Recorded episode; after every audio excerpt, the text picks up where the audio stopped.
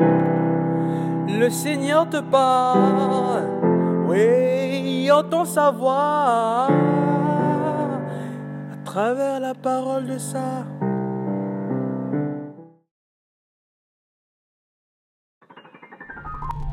Bien-aimé dans le Christ, la première attitude que toute personne, tout groupe ou toute institution serait portée à avoir face à l'ampleur de la crise des vocations, ça serait de se lancer dans une promotion, dans un plan marketing vocationnel.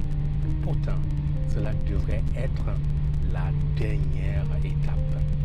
Dans l'évangile d'aujourd'hui, le Christ nous rappelle la première attitude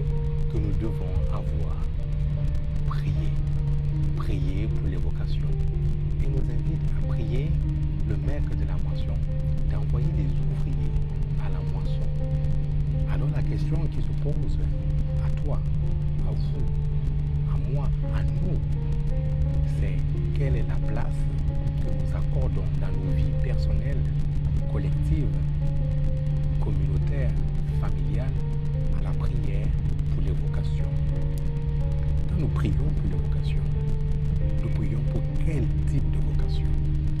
qu'il s'agit seulement de prier pour que le Seigneur donne à son Église des prêtres, des saints prêtres, des vocations religieuses Non.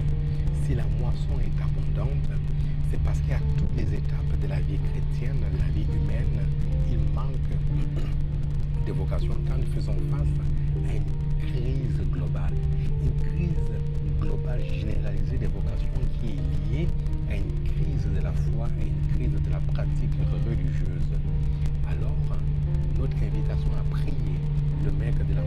pour qu'il envoie les ouvriers à sa moisson ne se limite pas seulement à la prière pour des vocations religieuses ou sacerdotales, mais pour que se lève dans toutes les sphères de la vie de l'Église et de la société des hommes et des femmes qui annoncent un Christ vivant, mort et ressuscité.